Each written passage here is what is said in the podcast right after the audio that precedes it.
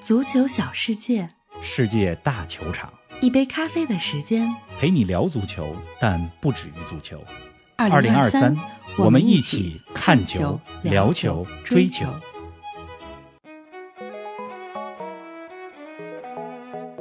国际比赛日，梅西、C 罗双双破纪录，四十一岁伊布再披瑞典战袍。哈萨克斯坦爆冷战胜丹麦，脱亚入欧见效了吗？丹麦二十岁前锋两场进五球，他是下一个欧洲锋霸吗？拜仁突然换帅，纳格尔斯曼下课，图赫尔上任，为什么偏偏选在这个时候？孔蒂正式下课，热刺今年夏天之后的主教练人选会是谁呢？更多精彩内容以及中国男足热身赛评析，尽在本期足球咖啡馆。听众朋友们，大家好，欢迎来到今天的节目。冯老师你好啊！过去一周是国际比赛日，你看了哪几场球啊？林子豪，听众朋友们，大家好，嗯继续春天好啊！世界杯之后的第一个国际比赛日挺热闹的，梅西、C 罗分别破纪录，梅西那边是八百球嗯，，C 罗呢成为了代表国家队出场次数最多的球员，而且今天又刷新了这个记录。同时，四十一岁的伊布拉辛莫维奇啊，再次披上了瑞典的战袍，没错，就是十几岁、二十几岁、三十几岁、四十几岁都代表瑞典国家队出场过。是的，那么前几天的焦点战，英格兰客场二比一战胜意大利的比赛，我也看了。嗯，而且呢，我是和几个意大利的朋友在一个意式咖啡馆看的。有，这意大利的球迷啊，这看的这着急，就又拍桌子又瞪眼，啊特别生气，嗯，有点咱们是吧？咱们的球迷看国足那劲儿。是不过过去几天最大的冷门就是北京时间昨天晚上，哈萨克斯坦主场三比二战胜了丹麦。这啊哈萨克斯坦世界排名一百一十五，丹麦世界排名第十八，而且还是上届欧洲杯的四强。这嗯一百一十五战胜了排名第十八的，是个冷门。太冷了，嗯，丹麦呢，在这场比赛当中二比零领先，所有人都觉得比赛的主角会是赫伊伦德。然而，哈萨克斯坦没有放弃，绝杀之后，阿斯塔纳球场全场沸腾啊！崛起了，嗯就是哈萨克斯坦这个国家是世界上面积第九大的国家，是啊也是面积最大的内陆国家。我觉得昨天战胜丹麦是哈萨克斯坦这个国家足球历史上最辉煌的一天，甚至咱们可以不加那个之一。肯定是，哎，我记得咱们小时候啊，哈萨克斯坦那会儿还在踢亚洲区十强赛。二零零二年，他们脱亚入欧了，加入了欧足联。此后的二十多年啊，在咱们大多数人的印象中，哈萨克斯坦是欧洲足坛的一支鱼腩球队。怎么突然一下子能赢了丹麦了？你这说哈萨克斯坦在亚足联哈、这个咱们小时候看球，这一下子就暴露了咱俩的年龄，不过已经暴露了无数次了，在咱们这节目当中，没关系。当年呢，就如果哈萨克斯坦一直在亚足联，或许能够较早的征战大型赛事。是啊 但是他们毅然决然的选择了难度更大的欧足联，嗯也多了和高水平的对手过招的机会。确实，在过去的二十年里，就虽然哈萨克斯坦没进过欧洲杯，没进过世界杯，虽然屡战屡败，虽然也大比分输给了一些强队，比如说二零二一年零比八输给了法国，但是在过去几年的时间里，这支球队一直在进步。嗯，就是脱亚入欧最大的收获，就是你和高水平的对手过招的机会多了，嗯自己也能提高。是吧？那么哈萨克斯坦前两年的时候，就最近一两年，在欧国联的比赛当中，还拿到了 C 级联赛的小组第一。嗯那么下届的时候呢，他们就升级升到 B 级联赛在欧国联当中。嗯，而且从俱乐部的层面上，昨天三比二战胜丹麦的比赛，绝杀那个球谁打进的呢？埃姆贝托夫，他是一名二十七岁的前锋，来自哈萨克斯坦的球队阿斯塔纳。就是阿斯塔纳这支球队，过去几年啊一直在参加欧洲的赛事，是就二零一五一六赛季还参加了欧冠的小组赛，进了小组赛的正赛。嗯，和马竞、本菲卡、加拉塔萨雷分在了一组，是吧？所以从俱乐部的层面，人家的球员也积累了和欧洲的强队打比赛的机会。没错，那么战胜丹麦真的是值得庆祝。就是今年欧洲杯的预选赛，哈萨克斯坦呢是和丹麦、斯洛文尼亚、北爱尔兰、芬兰、圣马力诺分在了一组。我觉得呢，他们或许会是未来几年世界足坛或者说欧洲足坛一匹黑马。咱们哟看，哎，咱们再来说说丹麦这边啊，二十岁的前锋赫伊伦德两场比赛打进了五个球。咱们 V 加群里的小伙伴也提到了赫伊伦德，冯老师，这是你们真蓝黑亚特兰大的前锋啊，来跟我们说说。我看有人说赫伊伦德，我当时就想，这是你们 真蓝黑的，你们是这个亚特兰大的球迷。不过我得小点声，因为这赛季真蓝黑实际上是国米，嗯国米在意甲当中是吧？包括在欧冠当中踢得都不错。咱们说这个赫伊伦德，他其实是这赛季呢在亚特兰大冒出来的。亚特兰大的主教练加斯佩里尼真的是慧眼识英雄，嗯你看这么多年是吧，带出来了多少个小将新星。那么赫伊伦德这赛季在意甲赛场呢，二十三次出场，进了七个球，有两次助攻。看这数据吧，绝对数据没有那么高，嗯但是呢，他的技术非常的全面。大家有时间的话，可以看看过去两场比赛他在丹麦国家队的进球。其实呢，他去年就入选过丹麦国家队，啊但是这一次欧洲杯的预选赛是第一次代表球队首发出场，三比一战胜芬兰的比赛上演了帽子戏法。昨天晚上二比三输给哈萨克斯坦的比赛进了两个球，梅开二度，嗯就一共是五个球。是的，那么丹麦这个队呢，和二零二一欧洲杯相比，就是最近一两年冒出来了几个前锋，一个是赫伊伦德，还有呢是沃尔夫斯堡的温德，是吧？我个人觉得哈、就是丹麦呢，就是小将也上来了，但是丹麦的门将位置是不是可以考虑换人了？有我呢很喜欢小舒梅切尔，但是最近呢这两年从联赛到国家队，我觉得他的状态在往下走我觉得可以嗯丹麦队试一试柏林联合的门将容诺夫。哎，丹麦输给哈萨克斯坦确实是个大冷门啊！上周的国际足坛最让人感到意外的一件事，还是拜仁突然换帅。我记得一个月前咱们还开玩笑说啊，如果拜仁输给大巴黎，那么三八妇女节之后，纳格尔斯曼就会下课。拜仁在欧冠当中淘汰了大巴黎，总比分三比零完胜，可纳格尔斯曼还是下课了，这是为什么呢？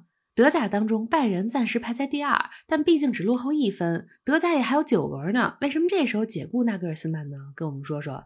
与其说现在想炒掉纳格尔斯曼，不如说拜仁已经等不及图赫尔太。想要，就如果你现在时候不把他给签下来，嗯等到夏天的时候，竞争图赫尔的俱乐部会很多，啊而且豪门会很多。就是进入到三月份，就是欧洲五大联赛也好，欧冠也好，已经到了一个白热化的阶段。拜仁呢，现在是三线作战，三线都有机会拿到冠军，有机会三冠王。是，但是任何一条战线都不容有失，否则的话，这个赛季也有可能是一个冠军都拿不到。嗯，如果一个冠军都拿不到，尤其是德甲联赛的冠军拿不到的话，对拜仁这家俱乐部来讲是灾难性的。确实，咱们看看拜仁四月份的赛程啊，先是联赛当中打多特蒙德，然后是德国杯和联赛当中有两场连着对弗赖堡，这队也不弱呀。嗯，然后又是一周之内两次对阵曼城，这是欧冠。就是这个时候换图赫尔，就是不想再出现去年欧冠四分之一决赛拜仁输给比利亚雷亚尔的情况了。反正呢，就是凡事儿都讲究个时机。确实是这个时候换帅，就是不想错过图赫尔，这才是关键。嗯，哎，之前咱们的欧冠节目里也分析过啊，纳格尔斯曼在欧冠里的战术安排比去年还是有进步的，而在这个时候炒掉他，是不是对纳格尔斯曼来讲有些残酷啊？就足球这个行业呢，就没有人会考虑残酷不残酷，尤其对于拜仁这样的俱乐部来讲，就是结果论英雄，嗯要的就是胜利，要的就是冠军。是，就种种迹象表明啊，纳格尔斯曼已经失去了对更衣室的控制。嗯，纳格尔斯曼自己也说过，当教练呢，百分之三十是战术，百分之七十是管理团队、激发斗志、处理关系。但是现在呢，就是纳格尔斯曼和队内的一些核心球员，尤其是穆勒、诺伊尔关系没有处好。嗯，尤其是诺伊尔，世界杯结束之后受伤期间就腿断了，那个时候在诺伊尔最孤单的时候，纳格尔斯曼炒掉了他好的伙伴、好的教练，对呀是吧？也是好朋友，就是当时拜仁的什么人教练。嗯，就这个对诺伊尔来讲，就是打击很大。之前咱们节目也分析了，嗯，所以呢，就是纳格尔斯曼和关键球员的关系没有处好。那么拜仁现在需要的是一位能镇得住更衣室的教练，而图赫尔确实是绝佳的人选。就是从大巴黎到切尔西，图赫尔不能说完美哈、但是呢，过去这几年的经历，他拥有了太多管理大牌球员的经验，来拜仁正合适。确实是。哎，图赫尔执教拜仁的首场比赛啊，就是面对自己的老东家多特蒙德，四月一号的德国国家德比，这也是决定冠军归属的榜首大战啊。没错，既是德国国家德比，也是榜首大战。嗯，图赫尔呢，中途接手的能力还是很强的，在切尔西的时候已经得到了验证，是的，是吧？中途接手拿到欧冠的冠军。那么细数图赫尔过去几段经历，还是很擅长打杯赛的。是，带领多特蒙德当年拿到过德国杯的冠军，带领切尔西拿到过欧冠、世界俱乐部杯，还有欧洲超级杯。那去年呢，也进入到了联赛杯、足总杯的决赛，不过都是一百二十分钟之后点球输给了利物浦。嗯，但是呢，他带队在联赛当中的夺冠，只有在大巴黎的前两年，而且大巴黎呢，就是拿法甲，这是没有什么悬念的。是，所以就是你这么一分析呢，就是说今年的德甲，我并不觉得因为图赫尔的到来，拜仁就能在争冠形势上有多么优于多特蒙德。嗯，没错，拜仁整体实力更强，图赫尔也是更知名的教练，但是多特蒙德毕竟更连贯、更稳定，啊而且嗯欧冠不用分心了。所以就是说我作为中立球迷吧，也也特别希望这个争冠的悬念，德甲争冠悬念留到最后一轮。有看头。哎，您正在收听的是《足球咖啡馆》，一杯咖啡的时间陪你聊足球，但不止于足球。我们是一档观点独立、内容原创的播客。您对我们最大的支持就是将足咖分享给更多的朋友，同时欢迎订阅我们的 V 加计划。微博搜索“足球咖啡馆”，成为 V 加订阅会员，自享五大专属福利：加入粉丝群与冯老师聊球，云喝一杯新鲜调制的零子咖啡，观看来自比赛现场的专属视频，参与直播互动，还有机会对话世界知名俱乐部。二零二三，我们一起看球、聊球、追球。拜仁这么一换帅啊，纳格尔斯曼下课，图赫尔上任。我看有球迷说最开心的就是热刺，最发愁的就是瓜迪奥拉。冯老师你怎么看啊？这个瓜迪奥拉又碰上图赫尔了。是啊这二零二一年欧冠决赛，瓜迪奥拉当时多想了，不上后腰，结果他带领的曼城输给了图赫尔的切尔西。那么曼城和拜仁在今年欧冠四分之一决赛遇上了，是吧？嗯 虽然图赫尔来到了拜仁，呃我还是更看好曼城，因为就没有因为图赫尔上任而改变说这组系列赛我更看好曼城。是，那么热刺啊，刚才你说这个纳格尔斯曼离开了拜仁，可能热刺挺高兴的。就在今天咱们录节目之前，嗯热刺正式官宣孔蒂下课，是啊，达成了一致意见，孔蒂不再担任热刺的主教练，嗯助理教练是吧？斯特里尼把这个球队带到赛季末。因为英超联赛还有十轮左右嘛，嗯啊，带到这赛季末，今年夏天是不是会追逐纳格尔斯曼呢？我觉得热刺是很有可能的，是吧？热刺想要纳格尔斯曼已经不是一天两天的事儿了这回可以更加大胆的追逐了。但是呢，就之前我也说过，就是我还是觉得有比纳格尔斯曼更适合热刺的，比如说曾经巴塞罗那和西班牙国家队的主教练路易斯恩里克。啊，反正呢，就是这个凡事儿哈，就是咱们回到这个热刺，包括拜仁现在换帅来讲，就是凡事儿都讲究个时机。是的，有的时候我就在想，我说如果二零二一年的夏天，二零二一年的夏天啊，就是热刺当时直接和孔蒂谈妥的话，就是而不是用努诺带队带了几个月再找孔蒂，就那热刺现在可能就不一样。对，没有如果呀，对啊，孔蒂带队可能也更加得心应手。是，但是没有如果，嗯是吧？就时机这个东西呢，就是就是太重要了。就前几天呢，就是我在另外一项工作当中呢，就我还跟一组这个参加创业大赛的队伍在聊天，我说呢，就是如果你们这创业大赛没得奖，没有被评委、被投资人看上，就是可能不是因为你这个东西不好。而是因为人家昨天刚看到了一个类似的项目，是啊就是这个时机不对，是吧所以就是说，在足球世界里呢，就更是这样，就知名教练就那些，没什么秘密可言。嗯找对时机，找对人，这俱乐部可能就会成功好几年。比如瓜迪奥拉的曼城、克洛普的利物浦，是吧？是都是在关键时刻、对的时间找到了对的人。当然了，这个除了这些大牌的教练以外，就是新帅、少帅也是一茬一茬的在往外冒。前几天就有咱们 V 加的会员说说，能不能找一期说说三十多岁的少帅啊？嗯没问题，找个时间咱们安排。像纳格尔斯曼，像葡萄牙体育的主教练阿莫里姆，是吧？之前咱们讲过的兰斯的主教练斯蒂尔，包括热刺的助教瑞恩梅森，这都是知名的少帅啊。嗯，可以单独聊一聊。哎，哎，关于拜仁和德甲啊，你还有什么想说的吗？咱们预告一个活动吧。嗯之前就跟大家提过一句啊，就是四月六号北京时间晚上九点，咱们呢足咖派出球迷代表团和拜仁慕尼黑的老球迷会长一块儿呢线上聊天儿，聊个一小时，交流一下，中德球迷交流，是吧？那个时候呢也很好，因为拜仁呢刚打完国家德比，对还没打曼城，是的还没有打对曼城那两回合的欧冠。那么咱们的足咖球迷代表，一个呢是咱们 V 加所有的会员都会受邀，是的，因为这也是 V 家的专属福利嘛。第二个呢是咱们会通过未来几期的足咖播客节目，选选择两名嗯奉献了精彩留言的听友，特邀参加这次活动。那我们最终参加这次活动的名单会在四月三号的时候定下来。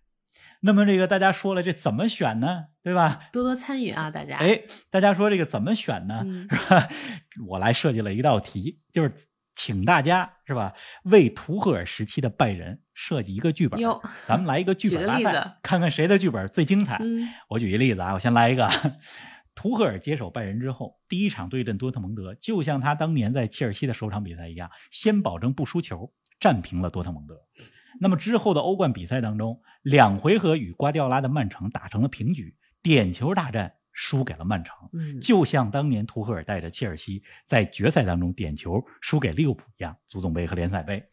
那么这一年的德甲悬念到了最后一轮，拜仁客场对科隆，多特蒙德主场对阵美因茨，最后时刻决定冠军，谁夺冠呢？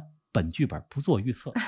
而在本赛季的德国杯当中，杯赛教头图赫尔擅长打杯赛嘛，带领着拜仁一路过关斩将。图赫尔带领拜仁拿到了嗯德国杯的冠军，这是我写的剧本，欢迎大家家呢大家也来写剧本。试一试啊。咱们这剧本呢，不在于 谁写的最终对了，嗯，而在于就是这剧本让我们看着精彩不精彩。是不是有意思？嗯。哎，对了，哎呀，说完了拜仁啊，咱们把话题回到国家队赛事啊。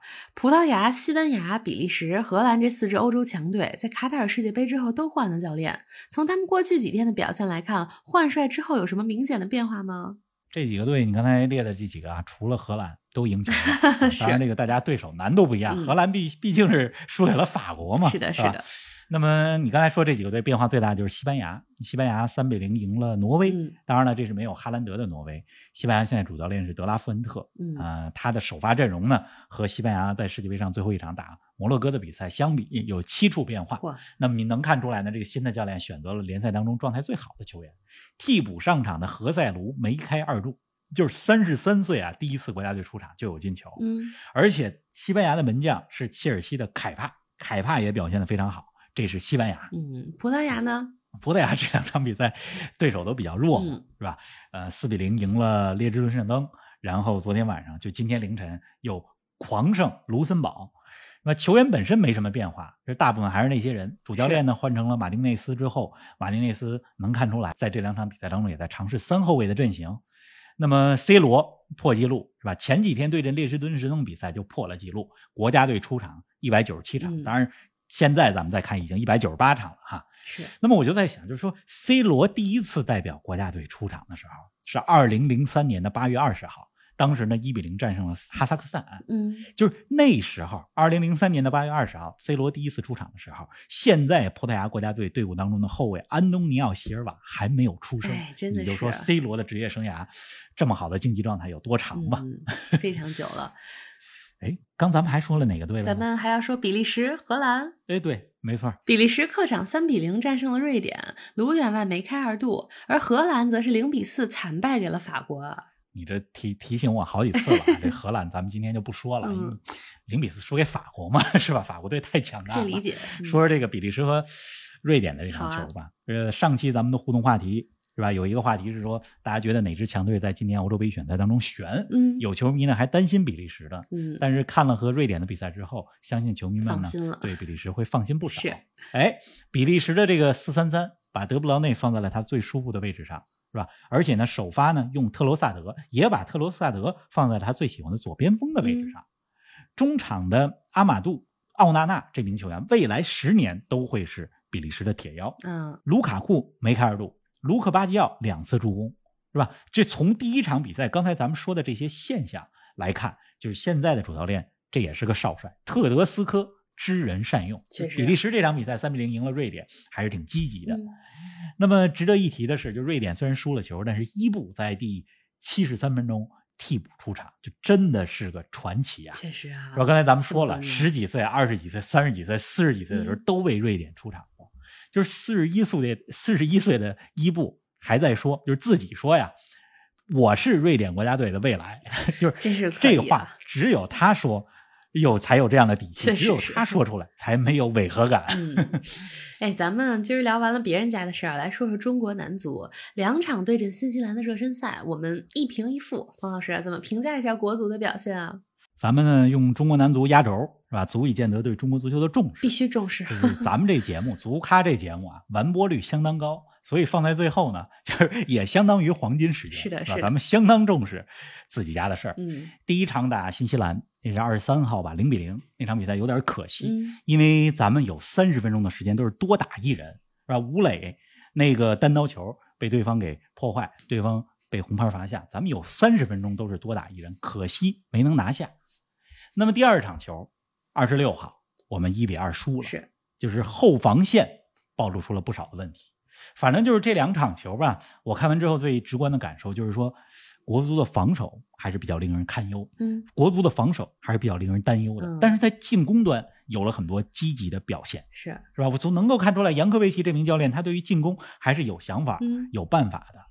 那么看完了这两场球，我又有担心的事儿了，什么呢？就是说什么呢？就是我们下一个重大的赛事是亚洲杯。亚洲杯呢，明年一月份，二零二四年一月份的时候在卡塔尔打，是啊，就是现在距离亚洲杯还有十个月的时间，但是这十个月的时间，接下来我们还会有什么热身赛呢？就是啊，我们能不能像哈萨克斯坦一样，和那些高手好一点的队嗯、有质量的球队、高手过过招，提升一下自己，或者说我们多打一些 A 级比赛，赚一赚国际足联的这种积分，嗯提升一下排名呢？确实是吧？就是说，我们接下来会安排什么样的热身赛？这是我比较关心或者说担心的事儿。嗯，国际比赛日啊，本周还将继续。方老师，那未来几天有什么观赛推荐吗？未来几天啊，大家好好歇歇，因为这周末呢，联赛啊，五大联赛又重燃战火了，而且一气儿就踢到了赛季末，嗯，是吧？所以这这几天大家好好歇歇。春天来了，是吧？我这个四月初开始又能开始踢球了。我们这儿这个桃花开了，北京桃花都开了，桃花可漂亮北京，桃花都被看烂了 是吗？一到周末大家都是奔桃花而去。嗯，给我发几张照片，还是得看。春天呢，这个鼻子啊，因为我是有过敏性鼻炎，明显感觉到春天来了，嗯鼻子先知道。